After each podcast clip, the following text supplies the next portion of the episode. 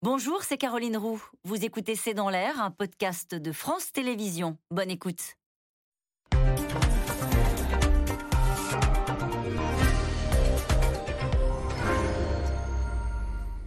Bonsoir à toutes et à tous. Jean-Luc Mélenchon promet la bataille générale. Les partis de gauche, chapeautés par la NUP, tiennent leur université d'été ce week-end.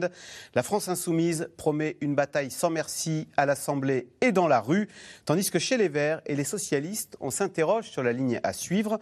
Ne vaut-il pas mieux s'extraire de la NUP et reprendre son indépendance?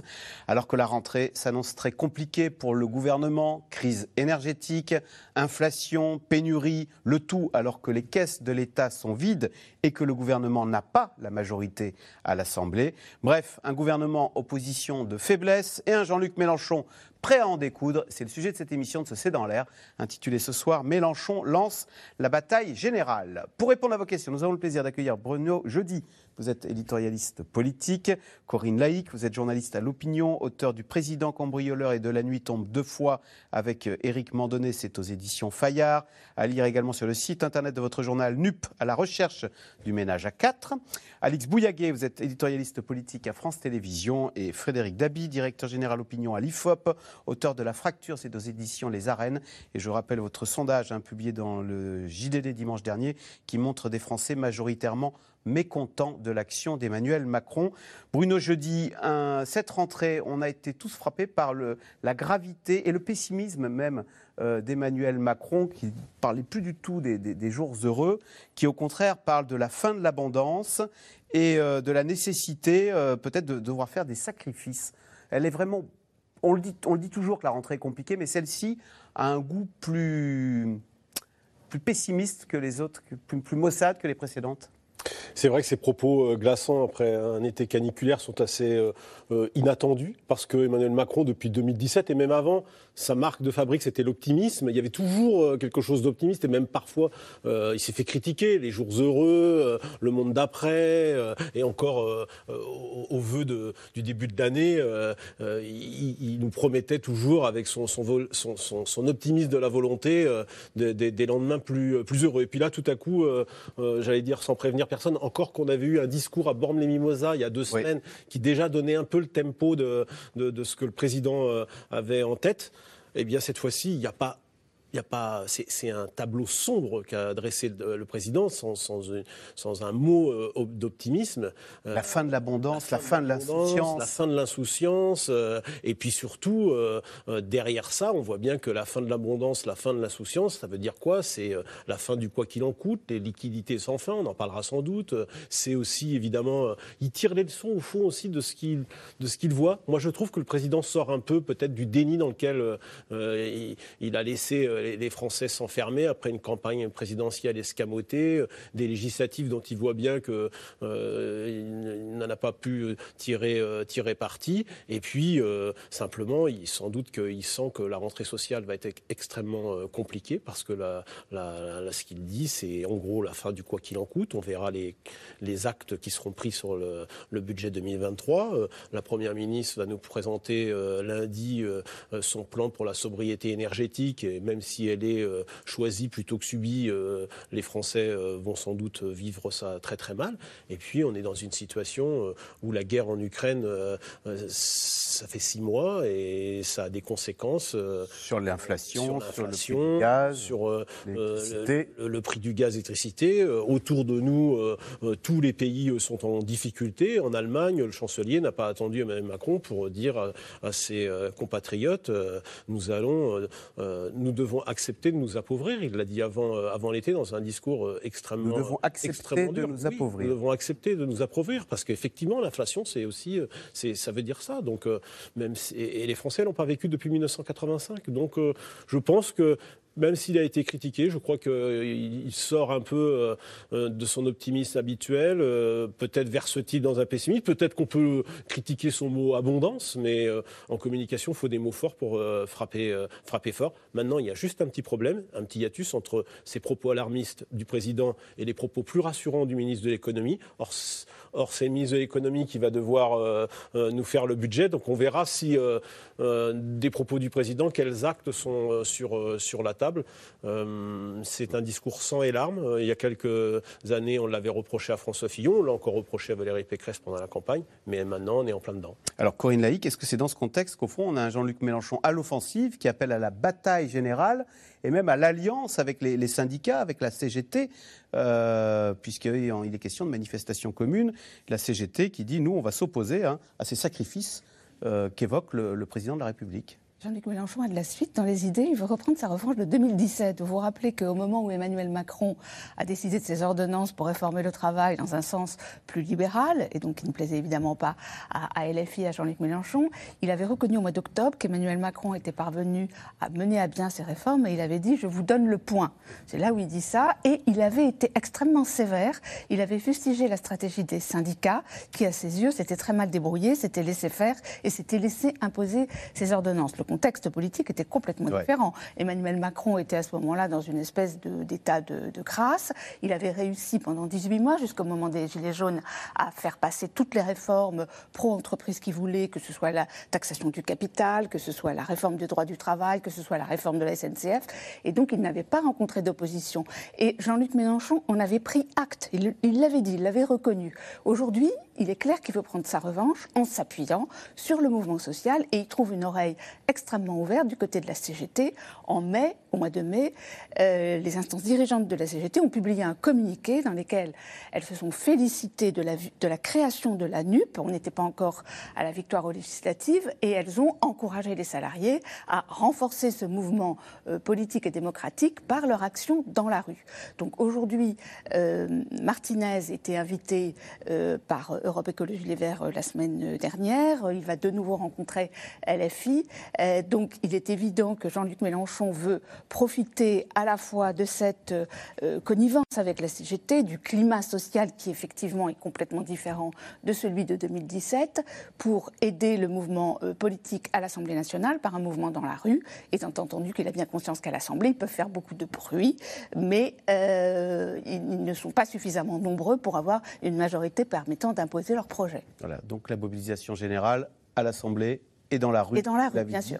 Euh, Frédéric Dabi, est-ce que Jean-Luc Mélenchon euh, s'impose, ou en tous les cas c'est ce qu'il souhaite, incarner euh, le, le, statut de opposant numéro un à Emmanuel Macron? Est-ce que c'est comme, d'ailleurs comme ça qu'il est perçu dans l'opinion? Alors oui et non. Oui, dans une, dans une opposition protestataire, tribunicienne, et vous avez raison de rappeler la séquence 2007-2019 où, dans le baromètre fiducial pour euh, Paris Match, la France insoumise et Jean-Luc Mélenchon euh, apparaissaient comme le meilleur euh, opposant, c'était le plus visible. Le RN avait très peu de députés à cette époque. Il voulait, que, il voulait marcher dans une opposition sur deux jambes. Une jambe à l'Assemblée nationale et une jambe dans le mouvement social. Ça avait, comme vous l'avez rappelé, échoué. Là, aujourd'hui, quand on interroge sur qui incarne le mieux l'opposition à Emmanuel Macron, ce n'est pas la France insoumise qui émerge, c'est le Rassemblement national. La donne a changé, 89 députés.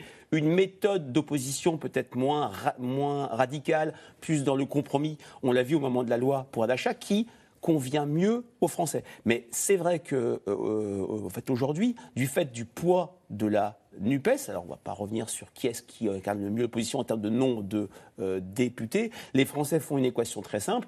La NUPES, c'est la France insoumise. La France insoumise, c'est Jean-Luc Mélenchon, d'où la question de l'après Jean-Luc Mélenchon. Il n'est pas sur une logique euh, de après moi le déluge, puisqu'il a fait monter les Adrien Quatennens, Mathilde Panot, il a donné sa circonscription à Manuel Bompard, mais compte tenu de ce qu'est la France euh, insoumise, dont le fonctionnement vient d'être critiqué par Clémentine euh, Autain, il y a une sorte d'incertitude sur l'après Jean-Luc euh, Mélenchon. On n'est pas comme pour le Parti socialiste où il y, aurait euh, un congrès pour euh, trouver un successeur. On est en 2022, il y a 10 ans, on était dans la guerre de l'UMP, Copé, Fillon, Bruno Jeudi, s'en souvient très bien. Là, il y a une sorte d'incertitude, mais aujourd'hui, c'est c'est à la fois celui qui incarne le mieux une opposition radicale à Emmanuel Macron, mais il est très clairement concurrencé par ce mouvement d'institutionnalisation du Front National, du Rassemblement National et de Marine Le Pen. Alix Bouillaguet, Frédéric Dabi vient de le dire, la NUPS, c'est la France Insoumise, et la France Insoumise, c'est Jean-Luc Mélenchon. Donc à aucun moment, on ne parle des Verts, on évoque, le, on pense au Parti socialiste. C'est un problème. D'ailleurs, on a entendu un Yannick Jadot dire bon bah, il faudrait peut-être se dénupiser. C'est sûr que c'est un problème pour les autres, mais Bah pour ouais. la France insoumise, à ce stade, c'est pas un problème, même si on entend effectivement Clémentine Autain euh, dire que c'est un, parti gazeux, qu'on ne sait pas trop où se passent euh, Se prennent les décisions. Se prennent les décisions. Sous-entendu, si, on sait très bien où elles se prennent. Elles se prennent autour de Jean-Luc Mélenchon avec son clan et sa garde rapprochée. Euh, Il n'y a pas de raison que ça change à court terme. Euh, et c'est pour ça que Jean-Luc Mélenchon, il, il sait qu'aujourd'hui, il n'est plus à l'Assemblée nationale. D'où cette euh, prise de parole très forte euh, aux universités d'été. hein. On a retrouvé le bruit et la fureur en attaquant euh, et en martelant le chef de l'État, notamment sur cette sortie, sur la fin de l'abondance. C'est vrai aussi que Jean-Luc Mélenchon, il est servi sur un plateau. On a tous en tête, il y a quelques, quelques semaines, Emmanuel Macron sur un scooter des mers. Alors ça peut sembler totalement anecdotique, mais ça, c'est le monde de l'abondance. C'est le monde des riches. Il y a un hiatus entre cette photo où l'on voit Emmanuel Macron sur son jet ski et 15 jours après Elle- annoncer au peuple la fin de Elle l'abondance. tombe très très mal cette photo. Elle tombe très très mal parce que c'est le symbole de cette France à deux vitesses, de cette euh, France des riches qui peuvent se permettre de polluer, polluer non seulement avec l'essence du scooter, mais en plus de polluer euh, de manière phonique, hein, d'emmerder, comme dirait euh, Jean-Luc, euh, comme dirait Emmanuel Macron lui-même, euh, les gens sur la plage. Et, et tout d'un coup, euh, deux semaines après, il prend un air un peu humble pour dire c'est la fin de l'abondance. Attention. Donc Jean-Luc Mélenchon, il, il a beau jeu, c'est facile pour lui de dire attendez, vous découvrez qu'il y a des gens qui sont pauvres en France. Vous, semblez di- dire que ça y est, qu'à partir de maintenant c'est fini. Or, ça a commencé il y a, il bien longtemps cette souffrance euh, des gens. Et, la petite euh, chose que n'a pas précisé Emmanuel Macron, euh, même s'il a eu raison de poser un constat, et au moins on disait il n'y a pas de cap, pas de vision, bon ben voilà, là, co- comme le disait Bruno Jeudi tout à l'heure, on sent un début de tournant de la rigueur quand même dans, le discours qu'il a tenu, mais en même temps, on ne sait pas comment. On n'a pas le mode d'emploi. Ah, On n'a pas le mode d'emploi et on ne sait pas où les économies vont être faites, si ça va être les entreprises, ça va être les particuliers, qui va payer, on ne sait pas. Alors à la rentrée, hein, Jean-Luc Mélenchon veut lancer la bataille générale, dit-il, face au gouvernement. Le leader de la France insoumise évoque même une dissolution de l'Assemblée nationale, inévitable selon lui. Des attaques qui n'ont pas empêché plusieurs ministres d'aller débattre dans la Drôme, où euh, la France insoumise tient ses amphis d'été. Reportage sur place de Léa Dermidjian, Marion Devauchel avec Anne Maquignon. Le journal de l'insoumission, dernier numéro. Aux journées d'été de la France insoumise, des militants requinqués, des électeurs reconquis, comme à un air de fête, trois mois après leur succès aux élections législatives de juin. Vive la sociale. Au début de l'année 2022, il s'est passé quelque chose. Bien évidemment, les 22% de- du candidat de l'Union populaire Mélenchon, ça a changé la donne et ça a permis la création de la NUPES. Donc il y a quelque chose de nouveau qui, redonne de l'espoir aujourd'hui, du dynamisme. C'est pas suffisant, bien évidemment, mais par contre, c'est une base de départ de travail et de militantisme qui qu'on pouvait pas forcément imaginer en- au début d'année. Bah, la gauche était en train de mourir et là on a l'impression qu'elle renaît quand même. C'est pas rien. Hier, premier jour, passage direct en salle de presse pour Jean-Luc Mélenchon, toujours au cœur de l'agitation médiatique. Le leader du parti veut rester dans l'affrontement. Ça va être la bataille euh, générale. hein. Euh, il n'y a pas d'arrangement possible avec nous. Euh, donc, euh, ni concession, ni arrangement. La bataille sera là, elle sera euh, déterminée et sans doute assez frontale, puisque M. Macron a décidé de l'être euh, frontale. Rester au centre des débats et faire de la France insoumise le premier parti d'opposition. Les insoumis ont élargi leurs invitations à des membres du gouvernement. Moi, je veux commencer très simplement par euh, vous remercier, remercier euh, Alexis Corbière et la France Insoumise euh, pour cette invitation.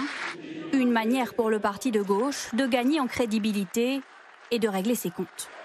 Nous serions à la limite de l'arc républicain parce que nous aurions élevé la voix quand Madame Borne a dit qu'elle voulait faire travailler les Français plus longtemps.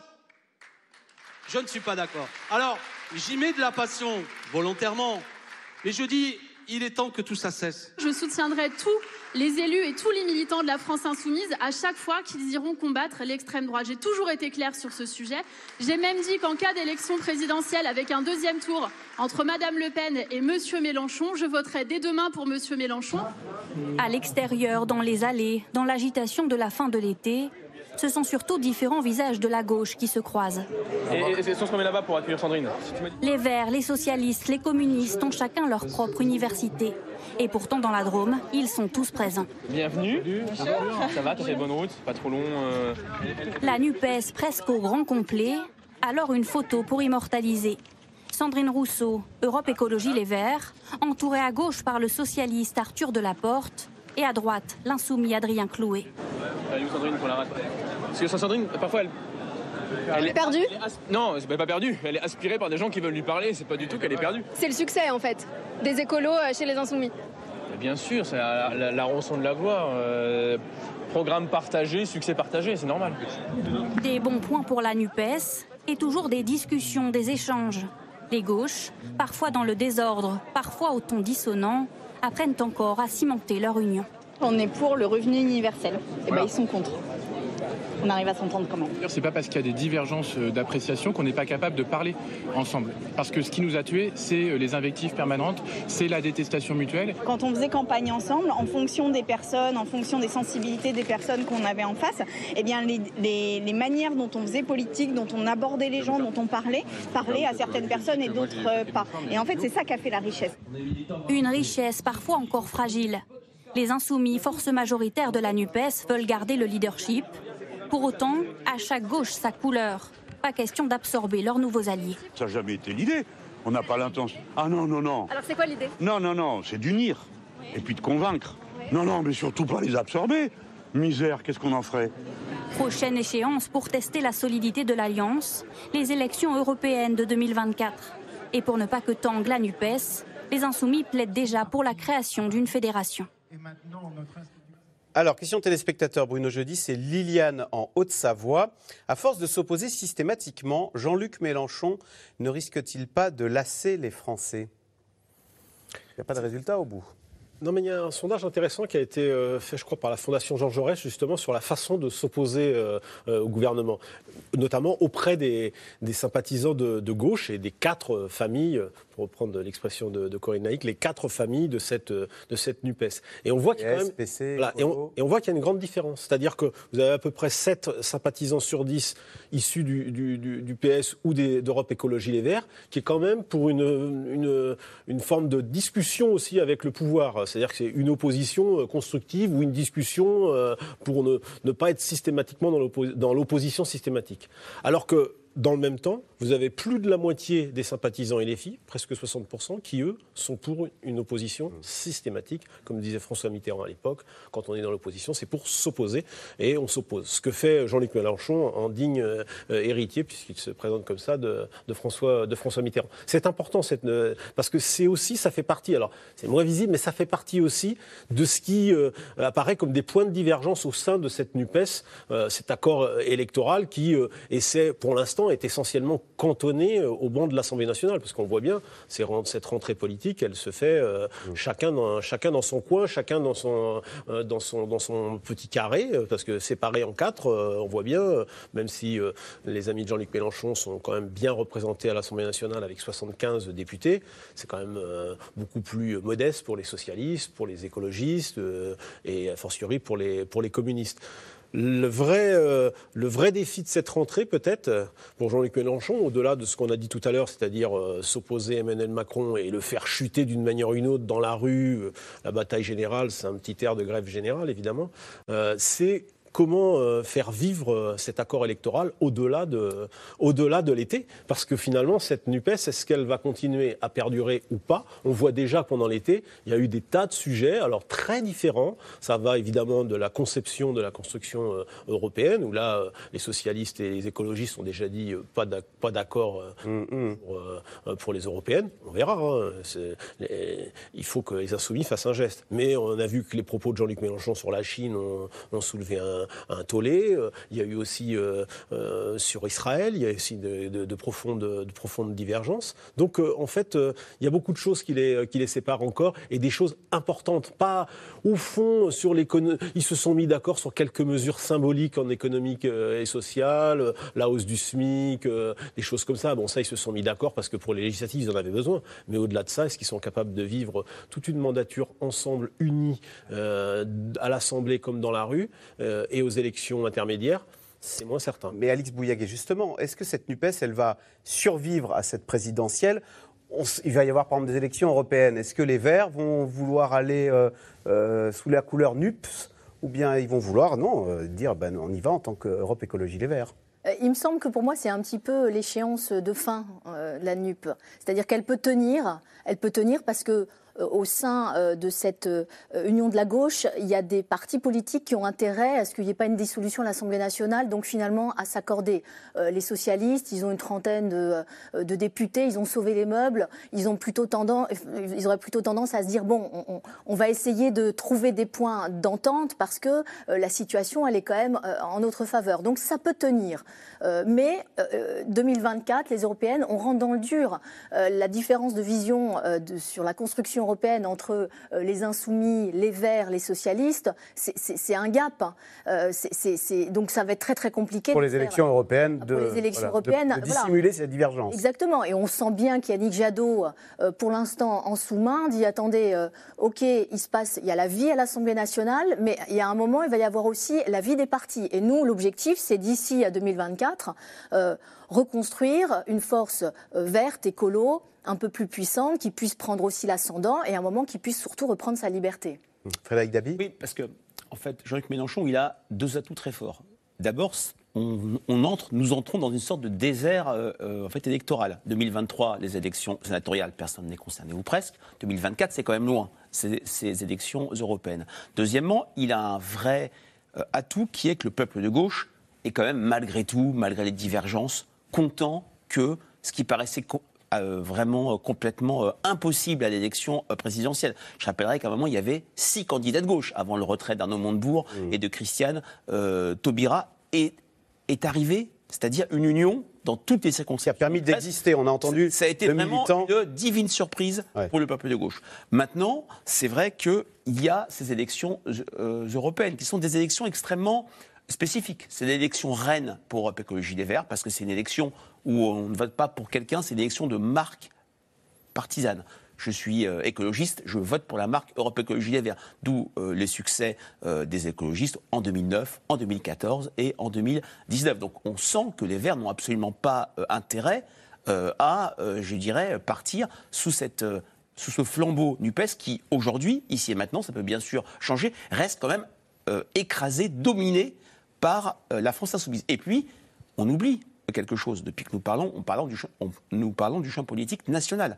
N'oublions pas le champ politique local. Il y a des municipales en 2026. Il y a aussi beaucoup de choses qui se passent euh, au euh, local. Et toutes les alliances de gauche qui dominent outrageusement des mairies, des départements, des, ré- des régions ne sont pas des alliances NUPES. Il n'y a quasiment jamais de la France insoumise dans la majorité régionale de Carole Delga, la majorité municipale euh, de Manana Perret à Rennes, etc. Donc là aussi, c'est des points qui euh, questionnent sur la pérennité de cette NUPES d'ici 2027. Corinne Laïc, euh, Frédéric Dabi le disait tout à l'heure, hein, NUPES égale Jean-Luc Mélenchon, parce qu'égale la France Insoumise égale Jean-Luc Mélenchon. Est-ce que vous avez l'impression que Jean-Luc Mélenchon, là on le voit, on l'a vu, euh, il a envie de raccrocher les gants, de passer euh, la main, euh, de sortir du champ politique? Parce qu'il y a des phrases quand même, il dit Je serai un combattant jusqu'à mon dernier souffle », et puis pourquoi euh, agite-t-il le spectre d'une dissolution de l'Assemblée? Il l'a encore dit, la vie politique française est un compte à rebours vers la dissolution. Euh, comme s'il avait envie, au fond, de, de retenter sa chance à l'occasion euh, euh, d'une dissolution surprise bah, qui ferait qu'on serait obligé de, réorga- de réorganiser une, euh, une des élections législatives. Il ne serait pas ni le premier ni le dernier à dire qu'il va quitter la scène et à y Et à rester. ré- refaire un dernier Et donc, tour. Je pense que ce qu'il a pu dire peut-être avant l'élection, vu le score qu'il a fait à la présidentielle, vu le succès de la NUP et vu les, les- les résultats aujourd'hui, ne peut que lui donner envie euh, de, de- de continuer. C'est très difficile de passer le flambeau. On voit bien que la rentrée qu'il fait, c'est sa rentrée. Il l'a fait de manière, dans son style, assez euh, tonitruante. Et même si, euh, comme vous l'avez dit, il a le souci de- de- de, euh, d'aménager le- sa succession, de former des jeunes, de les faire monter, on n'a pas le sentiment d'un homme qui va renoncer. Mais c'est très difficile de se prononcer sur ce qui se passe vraiment dans, dans sa tête. Donc- Et les apparences sont plutôt pour un maintien euh, Oui, dans la course. Il fait semblant de chercher un successeur qui ne va pas lui convenir je, pense qu'il a, il a choisi de, de, se ménager, en fait. C'est-à-dire que, euh, bon, il tire aussi les leçons de, son mandat précédent. Il y a des, maintenant, il a des personnalités qui peuvent être au combat quotidien. Lui, il n'a pas forcément besoin d'être au combat quotidien. C'est en tous les cas comme ça qu'il imagine les choses. Il voulait plus être député. Moi, j'avais été surpris à expliquer que c'était quand même assez fatigant. Bah, du coup, il n'est plus à l'Assemblée nationale. Il n'est plus à l'Assemblée nationale. C'est un handicap, ça? C'est quand même. Moi, je pense que c'est quand même une erreur. C'est une erreur pour lui, mais c'est une erreur aussi pour beaucoup d'autres. Euh, les absents ont toujours tort. Et, et aujourd'hui, à l'Assemblée, il y a très très peu de premiers couteaux. C'est-à-dire que là, aujourd'hui, à l'Assemblée, à part Marine, à part Marine Le Pen, vous n'avez plus d'anciens premiers ministres, vous n'avez plus d'anciens ministres des Armées, plus d'anciens ministres des Affaires étrangères. Et euh, à gauche, il n'y a pas Jean-Luc Mélenchon. François Hollande aurait pu se présenter, il n'a pas voulu, euh, n'a pas voulu le faire. Euh, Manuel Valls a échoué. Mais enfin bon, euh, c'est vraiment une Assemblée nationale euh, de, de, de, de nouveaux, sans doute de, des talents euh, prometteurs, mais il n'y a pas de, figure. euh, Et Jean-Luc Mélenchon en avait bien profité pendant le, le premier mandat quand même de, des tri- de la tribune de, l'Assemblée nationale. Donc c'est une erreur, mais il, il calcule aussi en fonction de son âge. hein, Jean-Luc Mélenchon. euh, 72 ans. 72 ans, donc euh, voilà, il calcule. Euh, Alors il dit pas comme euh, François Bayrou qu'il aura le même âge que Joe Biden quand il est devenu euh, président de, la- de la 78. République, parce que lui aussi il y croit. Euh, fermons cette parenthèse. Donc oui, Jean-Luc Mélenchon, du coup, je pense qu'il se ménage et qu'il se dit, euh, voilà, saisissons les opportunités. Voilà, il va entretenir euh, l'idée d'une dissolution. Pour l'instant, euh, c'est le président qui décide, donc c'est pas lui. Euh, et euh, c'est pas les députés de la Nupes qui renverseront, qui renverseront le gouvernement, même s'ils seront très bruyants à l'Assemblée nationale. Ils l'ont déjà été tout l'été. Ils vont l'être au moment du, vote du budget. Mais pour l'instant, le, le- gouvernement ne regarde pas de son côté pour faire voter ses textes. Il regarde plutôt de l'autre côté, même si on a bien vu qu'Elisabeth Borne avait espéré peut-être pouvoir décrocher des députés soci- socialistes ou écologistes sur certains, textes. Euh, bon, euh, les sénateurs euh, de gauche semblent un petit peu plus conciliants. Les députés, pour l'instant, dans la foulée des législatives, sont pas prêts encore à, passer des compromis avec la, Première ministre. En tous les cas, les députés issus du PS ou de Europe Écologie Les Verts. Alors justement, le gouvernement, le parti du président fait aussi sa rentrée aujourd'hui à Metz. Les cadres de la République en marche vont poser les bases d'un nouveau mouvement qui s'appellera Renaissance. Objectif préparer la succession d'Emmanuel Macron en 2027. Sujet de Mathieu Barrière et Ilana Azinko. C'est une rentrée tout sourire pour les cadres de la majorité réunis aujourd'hui en congrès à Metz. Pas d'invités, pas de militants, une rentrée sobre pour le parti présidentiel. Affaibli par ses résultats en demi-teinte aux élections législatives, il entame sa mue et fusionne avec deux partis alliés. Territoire de progrès, Agir et La République en marche deviennent ainsi Renaissance, une nouvelle formation qui réfléchit déjà à l'après 2027 et la succession d'Emmanuel Macron. Nous avons cette responsabilité, nous, de cristalliser, de cranter cet espace central de la vie politique du pays si nous ne voulons pas demain être une forme, au fond, une force d'appoint, une force d'ajustement de la vie politique, mais notre ambition, c'est d'être une force centrale. Une rentrée qui succède à celle des ministres réunis pour leur premier conseil mercredi dernier, alors que certains comme Gérald Darmanin n'ont pas lâché la scène politique et médiatique cet été. Après la mort d'un mineur le 17 août suite à un rodéo urbain, Je souhaite qu'il y ait 10 000 opérations de contrôle à partir d'aujourd'hui partout sur le territoire national pour lutter contre ces actes criminels. ou fin août lors d'un déplacement à Mayotte, où le ministre de l'Intérieur dresse les contours de la future loi sur l'immigration.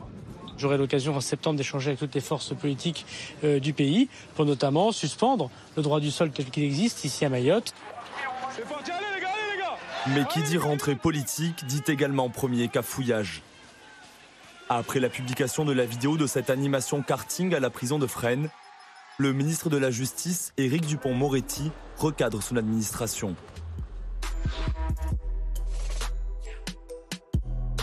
Après les images choquantes de la prison de Fresnes, j'ai immédiatement ordonné une enquête pour que toute la lumière soit faite.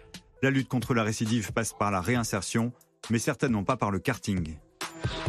Une sortie surprenante alors que l'accord pour cet atelier avait été donné en haut lieu par le cabinet du ministre lui-même. Du pain béni pour l'opposition, l'extrême droite dénonce un laxisme d'État.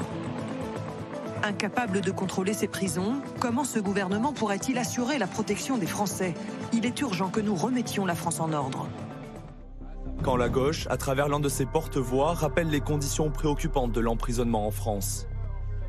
Si euh, Éric Dupont-Moretti est choqué, il devrait être choqué de l'état des prisons en France. Il devrait être choqué du fait que, malgré une condamnation en 2020 par la Cour européenne des droits de l'homme pour la surpopulation carcérale dans notre pays, rien n'a été fait pour résoudre ces difficultés. Et je crois que le garde des Sceaux, il ferait mieux de s'attaquer à ces difficultés-là plutôt que de sauter à la corde des polémiques initiées par l'extrême droite. Une rentrée politique marquée également par l'accumulation des dossiers brûlants. Inflation, crise de l'énergie ou encore éducation. Il manquerait toujours 3000 enseignants à 5 jours de la rentrée. Un défi de taille pour le tout nouveau ministre de l'Éducation nationale, Papendiaï, ancien professeur d'université et novice en politique. À l'heure actuelle, euh, la rentrée s'annonce dans des conditions convenables, je ne dirais pas optimales, car nous avons à travailler pour rendre le métier d'enseignant euh, plus attractif, y compris d'un point de vue euh, salarial, et nous allons faire des, des propositions de ce point de vue-là dans les semaines et dans les mois à venir. En attendant, nous avons recours, en effet, à des enseignants contractuels. La rentrée scolaire passée, c'est une autre rentrée qui attend le gouvernement. Sociale cette fois-ci, et elle s'annonce tout aussi explosive. Une première grève interprofessionnelle est d'ores et déjà prévue le 29 septembre prochain. Alors, question téléspectateur Corinne Laïc. La République en marche arrivera-t-elle à retrouver l'enthousiasme de ses débuts? On parlait d'un parti disrupteur au début. J'ai envie de poser la question de manière un petit peu différente.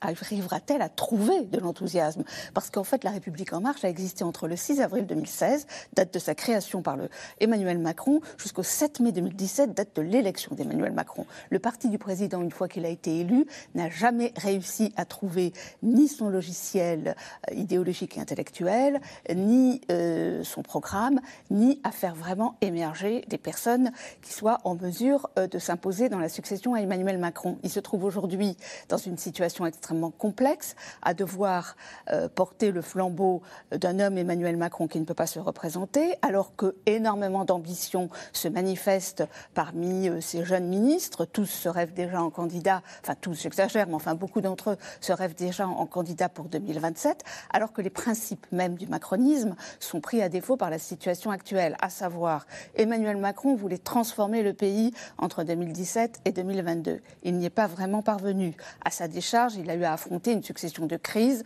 gilets jaunes Covid, qui l'ont empêché de mener à bien beaucoup de ses projets. Mais force est de constater qu'il remet ce sujet de la transformation sur le, tapis pour son second quinquennat, qu'il n'a plus les moyens politiques dont il disposait, à savoir une majorité absolue, et que la question du dépassement semble être dépassée par une réalité qui s'impose à lui, c'est-à-dire que chacun retourne à son bercail. On voit bien ce qui se passe actuellement au sein du parti présidentiel. Les gens de gauche essayent de muscler la jambe gauche autour de euh, Olivier Dussopt, autour de Gabriel Attal, Clément Beaune, et les gens de droite essayent de muscler la jambe droite autour de Bruno Le Maire, Gérald Darmanin, avec l'idée de dire que la seule manière de venir à bout des extrêmes pour 2022, euh, c'est de euh, reconstituer le clivage traditionnel droite-gauche pour marginaliser les extrêmes et les ramener à ce qu'on appelle les deux bouts de l'omelette. Donc Frédéric Dabi, est-ce que ça veut dire qu'on a le risque d'avoir un second quinquennat pour Emmanuel Macron, empêché d'avoir une sorte de quinquennat inutile? Ah bah, Le risque, il est là. On le voit dans le verbatim euh, des Français. On voit, vous le, vous le rappeliez, hein, ce qui était au cœur de la popularité plutôt euh, honorable euh, du président Macron pendant son premier mandat, malgré l'enchaînement des crises, c'était la distinction. Il se distinguait de ses prédécesseurs, c'était la transformation. Il transformait le pays, et même ceux qui ne l'appréciaient pas, vous rappeliez euh, les réformes en, 2017, en 2018, SNCF, loi du travail, trouvaient qu'il transformait. Là, quand on regarde le discours des Français, vous parliez de l'enquête JDD tout à l'heure, on est intéressant de voir que l'inaction qu'on avait très fortement vue sous le quinquennat Hollande, sous le deuxième mandat de Jacques Chirac devient absolument matricielle. Inaction en matière euh, de lutte contre le dérèglement euh, climatique, inaction sur la question de l'insécurité. Il y a un autre sondage dans le JDD qui montre que trois quarts des Français considèrent que le bilan du président sur la question de l'insécurité et de la délinquance est un bilan négatif, avec une chute de 16 points depuis 2018. Et c'est vrai que c'est un vrai changement. Il a vraiment intérêt, après un été où il n'y a pas eu beaucoup de sons, il y a eu Borne Mimosa et il y a eu euh, ce propos liminaire au Conseil des ministres, il a intérêt vraiment à revenir et montrer que c'est l'Emmanuel Macron euh, du premier mandat qui veut transformer le pays avec en plus, et on revient à cette phrase euh, fin des abondances, des évidences Ouais. et des insouciances, la question du cap.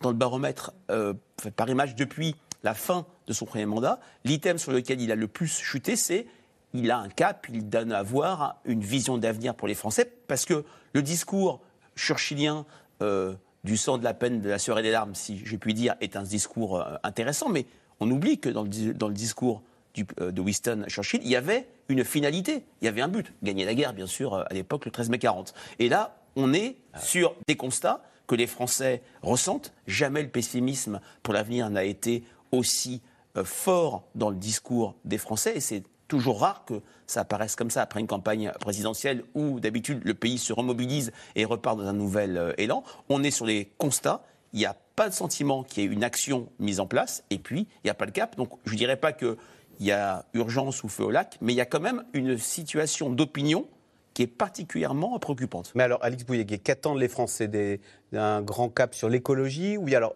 euh, Emmanuel Macron a également promis des transformations en matière de retraite? Ou d'assurance chômage. Euh, les- Euh, Français- réduire la- la- Les Français ils attendent ce qu'Emmanuel Macron avait promis en 2017. Euh, tout simplement, effectivement, une réforme des retraites qui a été euh, repoussée, qui a été mal gérée, puis repoussée. Là, ça semble pas extrêmement bien parti, parce qu'il dit à la fois 2023, euh, on veut commencer à ce que cette réforme, éventuellement recul de l'âge de départ, euh, so- soit effectif, sauf que on, ça va passer tout ça par la moulinette d'un- du Conseil de la refondation, Conseil national de la refondation, ça commence le 8 septembre. Donc on se dit, Alors, voilà, LFI a déjà dit qu'il avoir participerait pas. hein. LFI, le RN, les LR. Donc déjà, c'est bien parti pour euh, Ne rien mettre tout le monde autour de la table. On se souvient du grand débat national qui a accouché quand même de la euh, euh, de l'arrêt de l'ENA, ce qui n'était pas non plus euh, euh, la priorité nationale. Donc c'est vrai que euh, ce, Conseil national de la refondation, on a l'impression que ça peut. euh, Il y a des vertus à euh, discuter. Mais il y a aussi un, un problème, c'est avoir le sentiment de finalement naviguer à vue et qu'- et qu'on perde le cap. Donc il y a cette réforme des retraites, on se demande quand est-ce qu'elle va être faite. Il y a aussi la réforme de l'assurance chômage. Et puis euh, Emmanuel Macron, il a quand même un gros handicap. euh, et c'est un handicap sur lequel il ne peut absolument pas travailler, sur lequel il n'a absolument aucune marge de manœuvre, c'est qu'il ne sera pas candidat euh, Pour 2027. en 2027 et que euh, les écuries à partir de 2024, moi je vous donne mon billet, les européennes, que ça va partir. Édouard Philippe va sortir du bois, Bruno Le Maire, il en crève d'envie et, et- et- et il commencera à faire euh, entendre sa petite musique. Tout ça sur un parti Renaissance bientôt qui, euh, qui, qui sera euh, adoubé euh, à l'automne, euh, qui est, comme le dirait euh, euh, Clémentine Autain, un parti gazeux. C'est-à-dire qu'on peut faire la même, le même reproche finalement euh, euh, aux Insoumis et à, euh, Et à Renaissance. et, et à Renaissance. Avec, euh, enfin, là, pour le coup, en plus, il n'y a pas de force militante et on a vu les échecs au municipal, au régional. Euh, donc, tout ça, c'est mal engagé pour Emmanuel Macron. Est-ce que ce ton aussi euh, pessimiste et euh, ce constat euh, qu'a fait Emmanuel Macron, c'est que il va falloir aussi non seulement il faut faire des réformes, mais il faut aussi débrancher toutes les aides, à commencer par le bouclier tarifaire, par le chèque énergie, etc. La fin de l'abondance, c'est aussi la fin du quoi qu'il en coûte avec la hausse des taux d'intérêt. C'est ça aussi à court terme ce qu'il va falloir faire.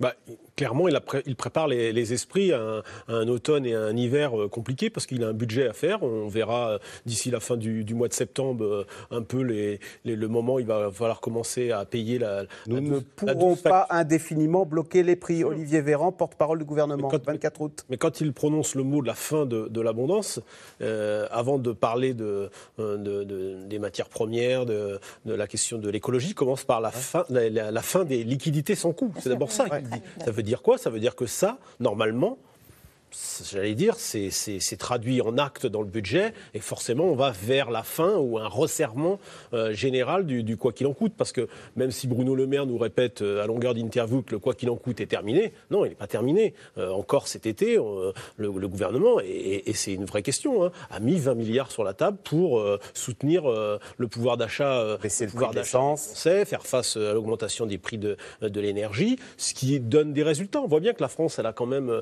les Français sont pas dans la situation de ce qui se passe aujourd'hui en Angleterre, où euh, les Anglais euh, euh, prennent de plein fouet les hausses des prix de l'énergie, mais là, les, les vraies hausses. 80%. Une grande partie de la hausse, aujourd'hui, est payée par l'État. Mais le président, finalement, mercredi, nous a dit que ça n'allait pas pouvoir continuer comme ça. Donc, c'est pérennisé jusqu'à la fin de l'année. On voit bien que ces, ces, ces, ces tristournes carburant, ces boucliers, euh, boucliers tarifaires euh, ne devraient plus fonctionner de la même manière ou seront beaucoup moins généreux dans le budget 2000, 2023. Donc, euh, il le sait.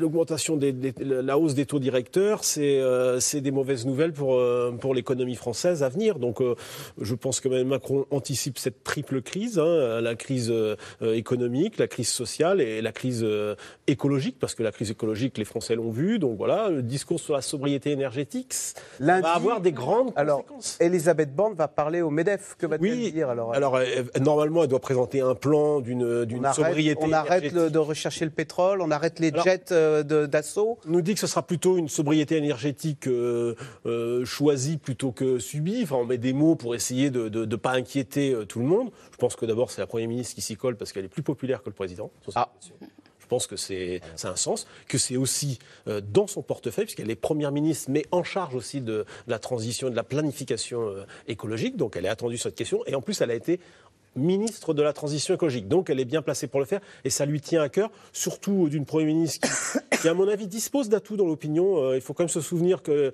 ici même, au début, avant, au début de l'été, on disait est-ce qu'elle passera l'été? Bon, ben, finalement, elle a passé, euh, elle a passé l'été, assez discret, hein, il faut le dire. Euh, elle a laissé euh, Gérald Darmanin se, se, se- se déployer sur les questions de sécurité et d'immigration. Il adore ça, il joue sa carte, comme le disait, comme le disait Corinne. Elle laisse aussi euh, Bruno Le Maire, qui de toute façon lui prend la parole euh, et la laisse pas, euh, la laisse Ça, ce sont les écuries dont parlait Alix Bougaguet en vue de 2027. Oui, Là, il y a les deux. une petite compétition, le maire Darmanin que vous, vous avez vu Oui, c'est c'est clair. Le- le- le- Bruno Le Maire est le plus populaire des, euh, des, des- des ministres hein, aujourd'hui euh, du gouvernement. Euh, je crois que c'est Gabriel Attal qui doit être ou Olivier Véran qui est derrière, le- qui est derrière lui, mais c'est Bruno Le Maire le plus populaire, mais le plus actif, celui qui qui joue peut-être pas la carte de 2027, mais qui veut jouer sa carte, c'est Gérald Gérald Darmanin. Donc Elisabeth Borne, elle va se se, coller au, au plan de sobriété énergétique. Et franchement bon courage parce que c'est quand même très ça va être très compliqué cette question à gérer dans les semaines et mois qui viennent.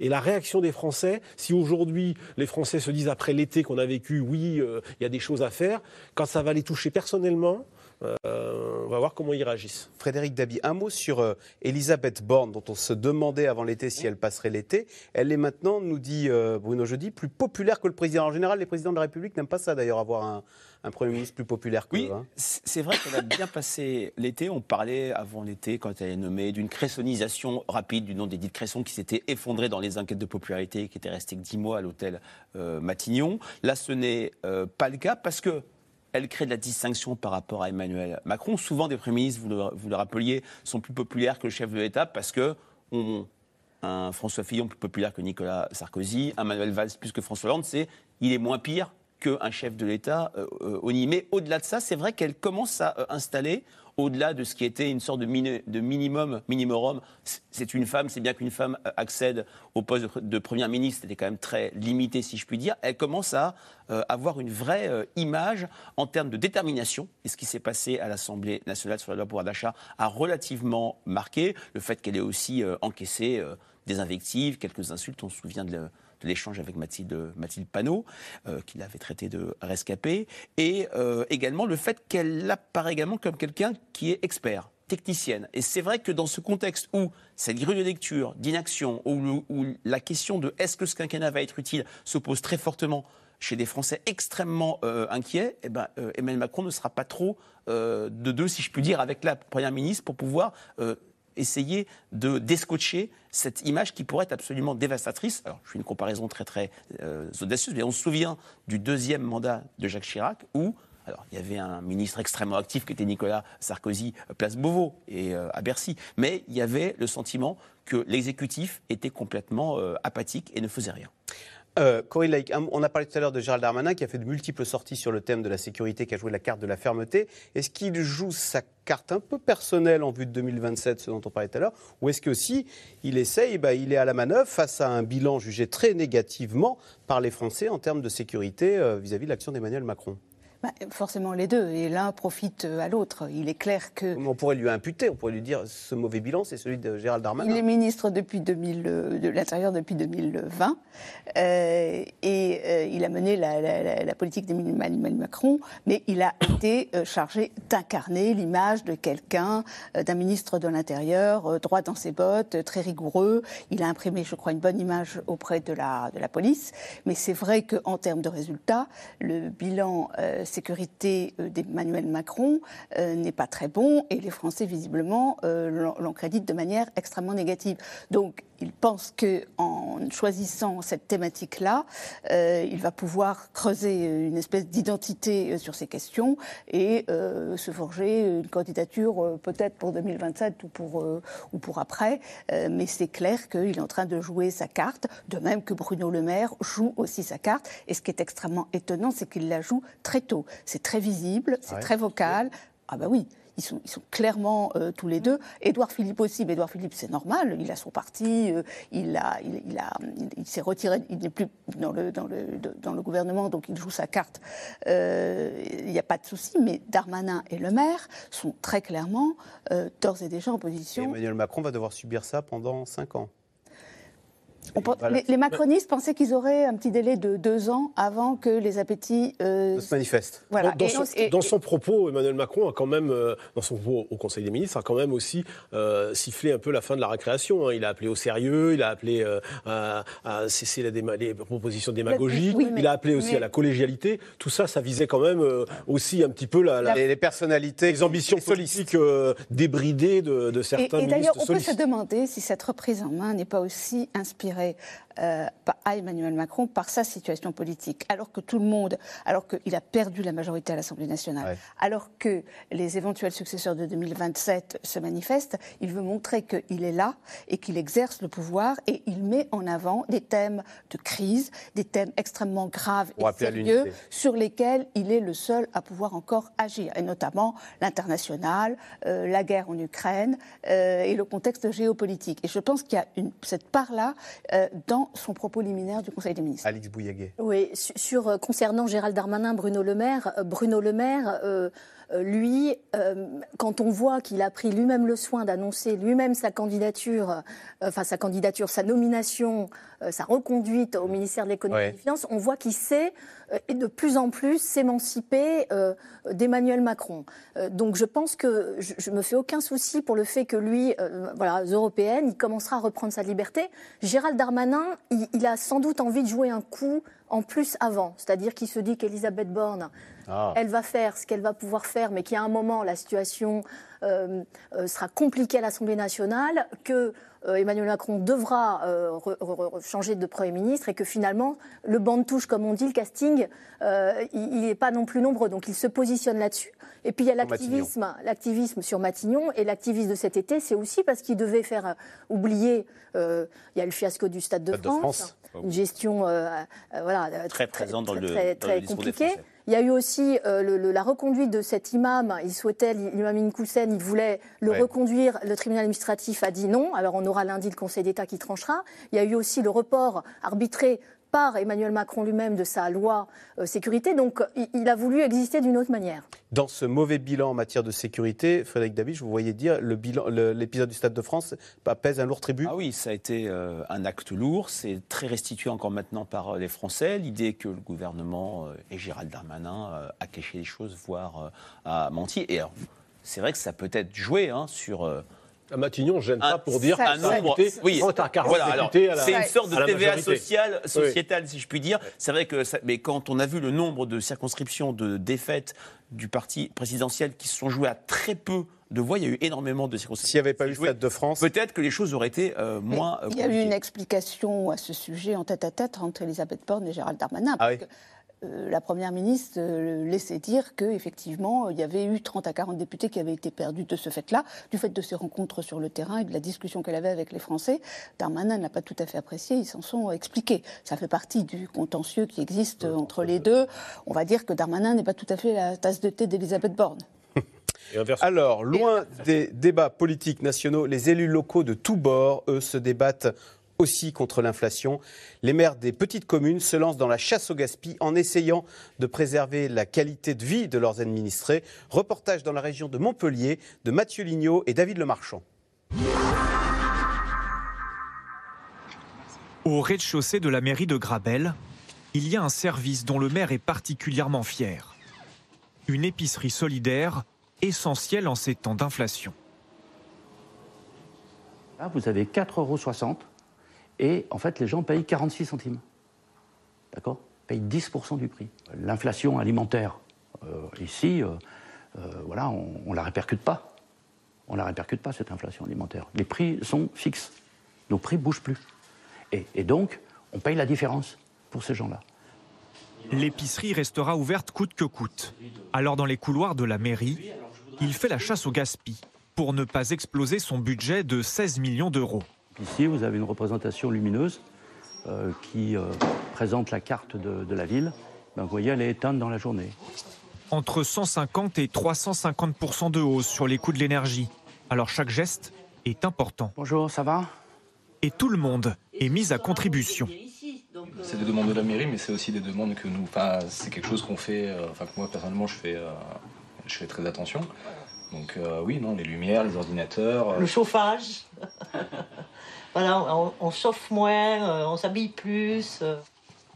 Comme lui, de nombreux maires se sentent étranglés.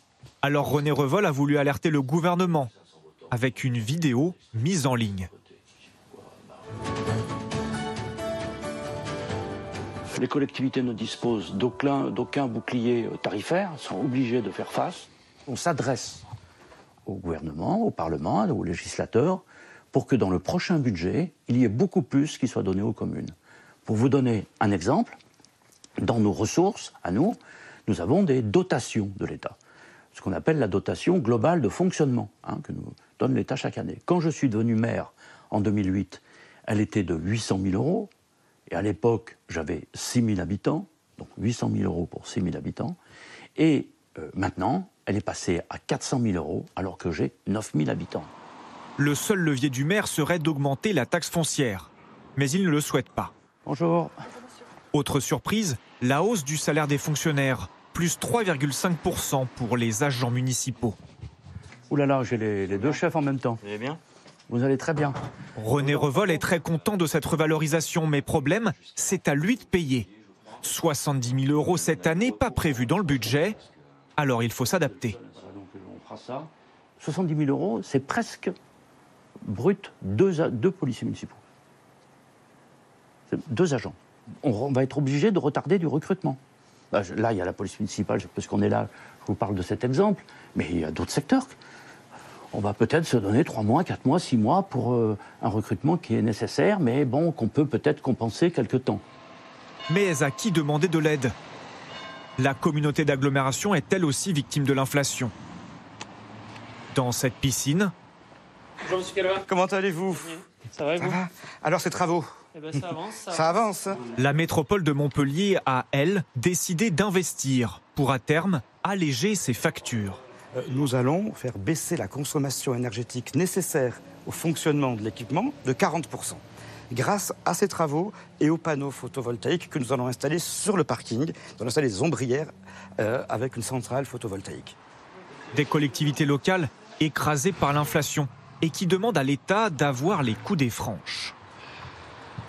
Il faut que le pouvoir central écoute les collectivités. Ça a été peu fait dans le mandat précédent. Espérons que ce soit mieux dans ce mandat-là. C'est euh, que l'on soutienne ou pas le président de la République. Aujourd'hui, l'enjeu n'est pas là. La crise énergétique est majeure. Il faut trouver des solutions dans l'intérêt de nos habitants. Nous espérons que le, le gouvernement et le président seraient à l'écoute des collectivités. Le gouvernement va donner 180 millions d'euros pour aider les communes à faire face à l'inflation.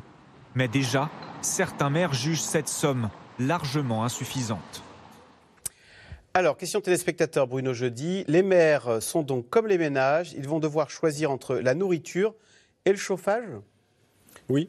L'inflation galopante va frapper durement, euh, les communes, hein, frapper les ménages, mais elle va frapper aussi euh, euh, les communes. Il faut rappeler qu'une commune ne peut pas voter un budget en déficit, hein, c'est la différence avec, l'État par exemple. Que les, communes doivent présenter des comptes en équilibre, il y a un contrôle du préfet. Donc il y a le, les cantines, le chauffage de la piscine. Cantine, vois, can- cantine, ça va être extrêmement compliqué. C'est vraiment une question qui va être à la rentrée. Beaucoup de communes ont fait le choix de ne pas augmenter, euh, de ne pas augmenter les prix. C'est 7% en moyenne à peu près, hein, un tarif de- de- euh, d'augmentation de, des prix de la cantine. Donc beaucoup de communes font les choix de ne pas augmenter. Mais ça veut dire qu'il faut faire des économies sur d'autres d'autres postes. D'autres vont, d'autres vont, vont, euh, augmenter. Il y en a même d'autres. J'ai même vu certains exemples où ils vont réduire les portions euh, euh, pour, les, pour les enfants euh, parce qu'il y a aussi du gaspillage. Ils vont lutter contre le gaspillage.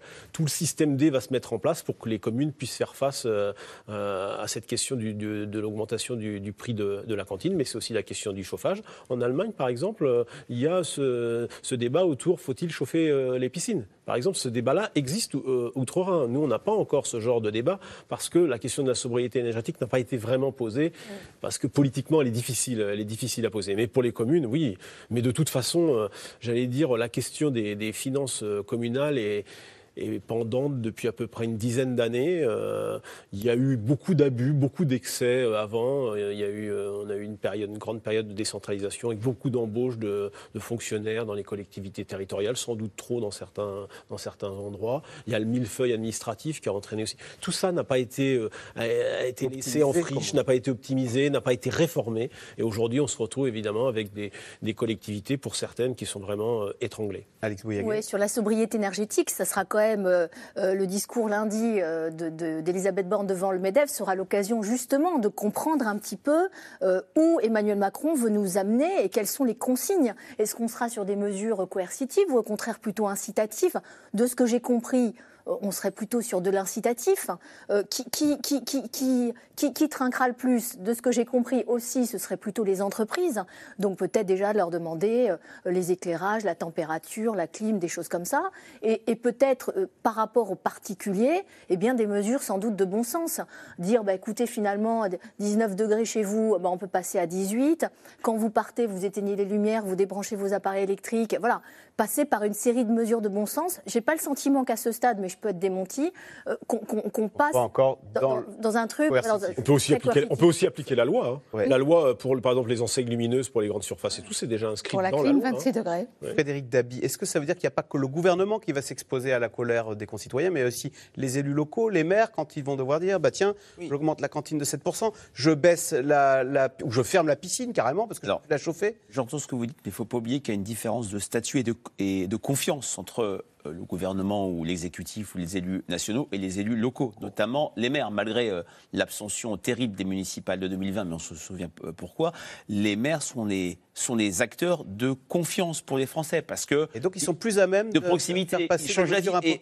Et, c'est vrai que dans ce contexte où l'inflation, il ne faut pas, je dirais, euh, négliger la dimension de perte de repères pour les Français, la dimension euh, psychologique. On parlait de l'inflation des années euh, fait 80. Il y avait eu une campagne euh, de communication où euh, on voyait une planche à voile euh, floquée au drapeau euh, français qui disait avec 5%, on est dans la course. 5%, c'était vu comme une bonne nouvelle. C'est vu aujourd'hui comme une véritable euh, catastrophe. Et c'est vrai que euh, les maires vont être sous pression. Il y a la baisse des dotations euh, municipales depuis maintenant 2013. On avait fait une enquête euh, en fait à cette époque et quasiment tous les maires avaient répondu pour s'exprimer euh, sur cette baisse des dotations. Et sans doute, les Français vont attendre aussi des solutions de leurs élus locaux, d'où une pression peut-être plus grande. Le discours sur la cantine, il est déjà présent. Dans, euh, chez beaucoup de Français, notamment dans les communes rurales, dans cette France euh, périphérique où l'idée de prendre sa voiture est un vrai euh, sujet, où on se dit aller retirer de l'argent dans un distributeur automatique. Si je prends ma voiture, je vais partir 50 euros, mais avec le prix d'essence 45 ou 44 euros. Voilà, il y a un vrai discours anxiogène qui fait y, des- il y a des sujets qui étaient auparavant primordiaux pour les Français, la lutte contre le chômage, qui ont complètement disparu. La question du pouvoir d'achat, euh, de l'inflation, écrase tout, même s'il y a- la dimension santé qui reste extrêmement forte. Et puis, euh, Corinne Laïc, on a aussi des, des municipalités qui ont moins de ressources, ne serait-ce que parce qu'il y a la loi contre l'artificialisation des sols, qui fait qu'aujourd'hui, bah, on peut moins qu'avant dire tiens, je vais construire un parking ou, euh, ou une nouvelle, un supermarché, des choses comme ça. C'est-à-dire que ce qui se passe pose le problème qui est éternel euh, des relations euh, réglementaires euh, et, et financières entre l'État et les collectivités locales, qui est un enchevêtrement extrêmement complexe avec beaucoup de postures et d'arrière-pensées des deux côtés. On ne sait plus très bien qui fait quoi. Vous avez le problème des dépenses sociales, le financement des dépenses sociales, le À la charge RSA des départements. qui sont à la charge des départements. L'État était censé compenser. Les, euh, les départements disent que ce n'est pas vraiment compensé. Donc il y a des discussions permanentes sur ce sujet. Donc on voit à l'occasion d'une crise qui se pose effectivement de manière aiguë et qui est une question de, de- de vie et de survie pour beaucoup, on voit qu'à cette occasion-là, il y a besoin vraiment d'une clarification. Est-ce qu'elle peut se faire à chaud dans une période de crise? J'en doute. Allez, tout de suite, on revient à vos questions. Alors, qu'entend Mélenchon par bataille générale? Le général Mélenchon veut lancer la bataille générale? Bataille générale, euh, c'est le blocage général hein, et c'est une éventuelle dissolution. C'est un blocage euh, à l'Assemblée nationale, à l'évidence, hein, donc ferrailler dur euh, sur les, les projets de loi. Et puis, euh, Avec l'idée que derrière, une dissolution est possible Oui. et on recommence les élections. euh, pourquoi pas? Allons jusqu'au bout. Enfin, en tout cas, dans son, dans son esprit, je ne pense pas qu'il imagine que euh, le- la législature va se passer, se dérouler avec les mêmes hommes. Blocage à l'Assemblée nationale et puis blocage aussi dans la rue. Comme en Angleterre. Mm. Oui, je ne sais pas si ce terme de bataille euh, générale peut séduire euh, en fait, l'opinion et toujours euh, enraciné Jean-Luc Mélenchon, non pas comme une alternative, mais comme une euh, opposition euh, protestataire. On parlait tout à l'heure de la phrase, euh, c'est vous Bruno qui le citiez, euh, de François euh, Mitterrand, mais euh, en fait à l'époque, c'était une bipolarisation. L'opposition n'avait qu'à attendre que le gouvernement euh, échoue et, et enfin, euh, s'enraciner comme euh, euh, en fait, alternative. L'histoire depuis maintenant 2017, c'est une bataille entre les différentes euh, oppositions pour apparaître la plus crédible. Et ces termes de bataille euh, générale met de côté ce que les Français attendent, à savoir des solutions. Et de ce point de vue, euh, l'opposition la plus crédible, le RN, gagne, aujourd'hui. il gagne le match face Tout à fait. Aujourd'hui, c'est Et puis le problème de Jean-Luc Mélenchon, c'est qu'il a beau avoir eu euh, récolté 7,7 millions de voix à l'élection présidentielle, tous les sympathisants euh, de gauche ne sont pas des insoumis. C'est aussi ça son, son problème, encore une fois. La NUPES, c'est finalement, dans l'opinion, c'est LFI, c'est pas, toute, c'est pas toute la gauche non plus. Et même si une partie de la gauche s'est réjouie de, de voir que la gauche n'était pas réduite, existait encore à l'Assemblée nationale, il est loin de faire euh, l'unanimité au sein de cette gauche, comme pouvait le faire en son temps euh, François Mitterrand, même s'il avait euh, en son sein un parti communiste encore puissant. Euh, Charles, dans le Loir-et-Cher, Jean-Luc Mélenchon ne confond-il pas opposition et obstruction? L'obstruction, c'est à l'Assemblée nationale quand on utilise euh, des moyens légaux euh, de manière détournée. Et l'opposition, c'est l'art de contrer toutes les décisions ou les projets du gouvernement. À ce stade, je ne vois pas de confusion, mais ça pourrait venir lors de la discussion de projet à l'Assemblée. Alix Bouillaguet, Henri en Gironde. La rentrée du gouvernement va-t-elle être perturbée par des mouvements sociaux? Est-ce que c'est ce qui inquiète à Matignon, à l'Élysée ou à Bercy? Oui, bah déjà, il y a deux journées, hein, il me semble, fin septembre où les syndicats euh, appellent euh, les Français euh, à aller dans la rue, bien évidemment. Euh, ils, sont aussi tournés vers ce qui se passe en Grande-Bretagne. hein. Ils voient euh, le phénomène, ils ont peur de cette euh, ébullition et puis de la grève, j'en- j'entendais, de la grève des, euh, des impôts, c'est-à-dire que tout Alors ça, en Grande-Bretagne, on paye- il y a un mouvement de grève pour ne pas payer ses factures d'énergie. c'est facture d'énergie, c'est-à-dire effectivement dire c'est fini. Le bouclier, il va jusqu'à la fin de l'année. Et puis ensuite, Bruno Le Maire semblait dire ce matin euh, que euh, les prix remonteraient quand même. Il y aurait une augmentation du prix de l'énergie, donc il prépare quand même les esprits. Euh, Alain qui s'interroge. Emmanuel Macron et Elisabeth Borne peuvent-ils mener la réforme des retraites dans ce contexte d'inflation? Euh, Bruno Jeudi, on sait que bah, l'idée de devoir travailler plus longtemps avant de prendre sa retraite, c'est très impopulaire, rejeté par trois quarts des Français. Alors d'abord, on va rassurer notre téléspectatrice ou euh, la décevoir, j'en sais rien. C'est que cette réforme des retraites, c'est pas pour tout de suite. Même Macron, euh, il est très prudent euh, sur le, sur le sujet, même s'il l'a remis euh, petitement sur la table. Elisabeth Borne n'a pas dit grand-chose dans son discours de politique générale. Et on voit bien que pour l'instant, on n'est pas sur une grande réforme des retraites. On verra ce qu'il en est. Le président et la première ministre sont en train de réfléchir à la manière stratégique d'aborder le sujet. Donc, ah, il est en, voie de maturation. oui, on va, on va voir. Mais on voit, bien que, on voit bien que ce n'est pas le sujet immédiat. En revanche, il y a deux autres réforme, parce que le président, quand même, lorsqu'il dit, lorsqu'il son objectif est le plein emploi, il sait que euh, et, le, et la, réduction des, dettes, il sait que ça passe par des réformes. Et les premières réformes, c'est quand même l'assurance, la réforme de l'assurance chômage une nouvelle fois. Réduire les aides quand l'économie va bien. Absolument, pour aller vers le plein emploi et le fait qu'il euh, y ait beaucoup d'emplois qui ne trouvent pas euh, preneur aujourd'hui.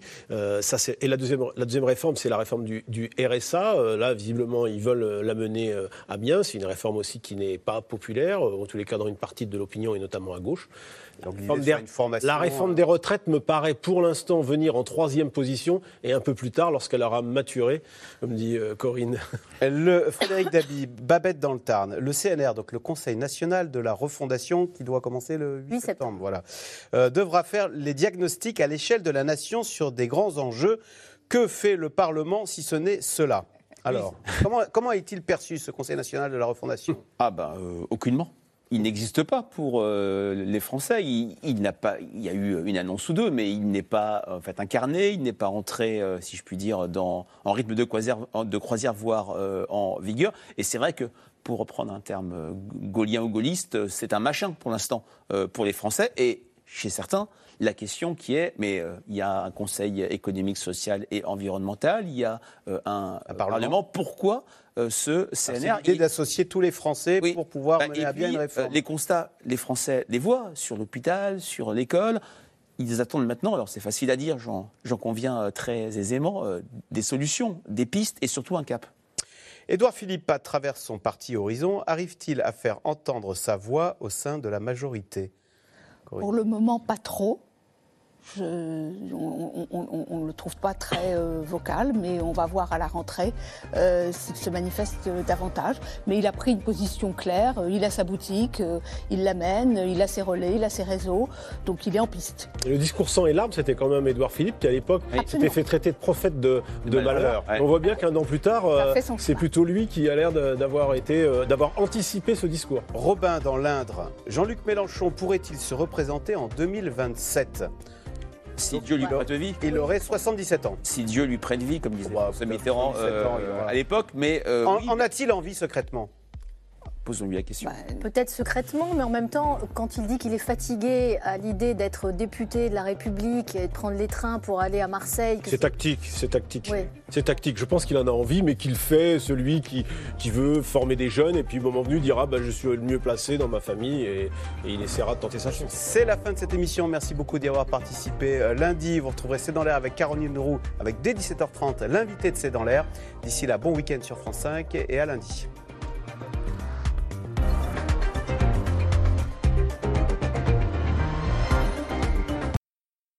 C'était C'est dans l'air, un podcast de France Télévisions. Alors s'il vous a plu, n'hésitez pas à vous abonner. Vous pouvez également retrouver les replays de C'est dans l'air en vidéo sur France.tv.